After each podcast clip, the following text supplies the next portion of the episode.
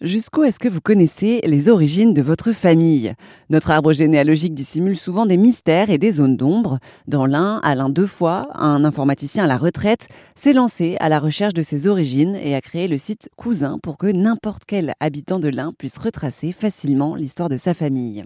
Le site fait référence aux traces des personnes qui ont vécu dans l'Ain et qui ne sont pas forcément originaires de l'Ain. Et dans la création du site, je me suis appliqué à créer une base de données qui permet, en l'interrogeant, de savoir d'où venaient euh, certaines personnes qui ont vécu dans l'Ain, mais qui n'y sont pas nées. Et là, actuellement, il y a combien de millions de documents qui sont disponibles gratuitement alors? Alors, les documents des archives départementales euh, qui n'étaient pas en ligne à l'époque sont maintenant en ligne et je crois qu'il y a 2 millions de photos.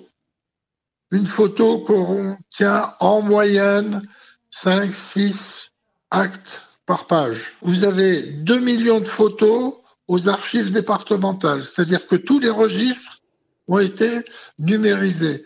Et on, on met en ligne aujourd'hui les photos après les avoir, ce qu'on dit, dépouillées, c'est-à-dire transcrits les actes qui sont sur ces photos pour permettre de retrouver la photo instantanément.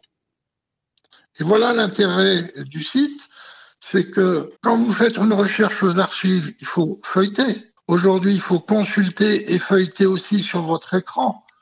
Alors que là, vous avez un index qui vous permet d'accéder directement à l'acte concernant vos ancêtres. C'était Alain deux fois le président de l'association Cousin. Et si vous avez des racines dans l'un et que le site d'Alain vous intéresse, rendez-vous sur erzen.fr.